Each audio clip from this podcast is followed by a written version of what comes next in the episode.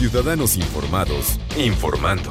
Este es el podcast de Iñaki Manero, 88.9 Noticias. Información que sirve. Tráfico y clima cada 15 minutos.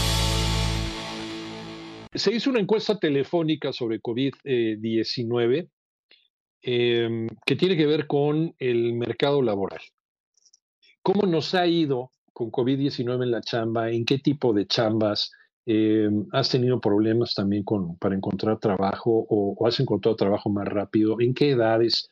De verdad son datos muy, muy interesantes para saber en qué rubros, porque también las pandemias benefician a algunos sectores. Por supuesto, ha sido una debacle y una catástrofe a nivel económico para todo el mundo, no solamente para economías emergentes como la nuestra. A nosotros nos ha pegado más fuerte por la realidad de nuestra economía que ya venía con menos cero. ¿no? Y es la verdad, antes de COVID ya traíamos una economía deprimida. Bueno, eh, esto pues eh, nos dio la puntilla, pero eh, ¿habrá alguien a quien le haya beneficiado laboralmente la pandemia? En esta encuesta telefónica pues vamos a ver qué es lo que dice la gente. Hola María Inés Camacho, ¿cómo estás? Buenas tardes. ¿Cómo te va Iñaki? Muy buenas tardes, buenas tardes también al auditorio. Pues Iñaki, de acuerdo con esta encuesta telefónica sobre el COVID-19 y el mercado laboral abril-julio de este año del INEGI, bueno, pues las personas mayores de 18 años que trabajan de 35 a 48 horas creció casi 9 puntos porcentuales y las que trabajan más de 48 horas aumentaron cerca de 4 puntos porcentuales. De acuerdo con estos resultados, en el séptimo mes de este año, los 24.5 millones de subordinados remunerados, 6.2 millones fueron suspendidos. De estos, 38.5 recibió su sueldo completo, 31% lo recibió de forma parcial y el 29.8% no recibió su pago. El INEGI destaca también, Iñaki, que la población económicamente activa en julio fue de 39.1 millones. Es una cifra que representa una tasa de participación económica de 57.3%, en tanto que la población no económicamente activa fue de 29.2 millones de personas, es decir, una tasa del 42.7%.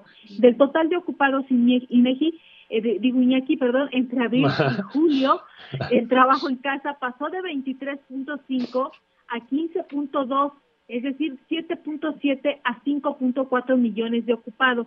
Además de trabajar desde su casa, este segmento de la fuerza de trabajo Iñaki participó en otras actividades de trabajo no remunerado, representando en muchos de los casos una doble actividad, es decir, que trabajaban también para su empresa o para su negocio, pero también hacían labores domésticas.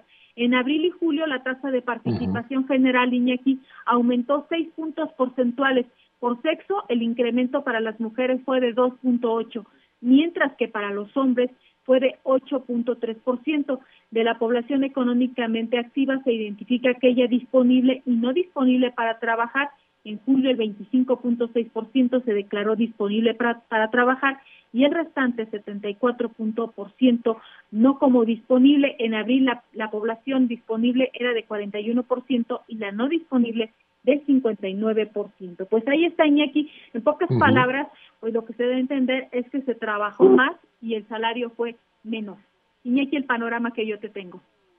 Sí, desde luego, y también el hecho de estar trabajando en casa, pues hace que pierdas la dimensión del tiempo, ¿no? Y la percepción, entonces estás trabajando a lo mejor más, más horas y estás percibiendo menos, porque muchas veces muchas personas, muchos trabajadores llegaron a un acuerdo con su empresa, pues para que se le recortara el salario y, seguir trabajando, seguir manteniendo la chamba, ¿no? que tampoco es culpa de la empresa, pues simplemente fue una opción que se presentó y muchos trabajadores lo aceptaron.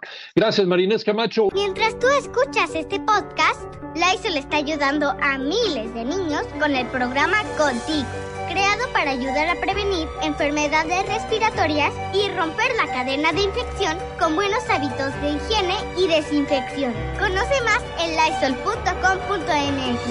Cuida el agua.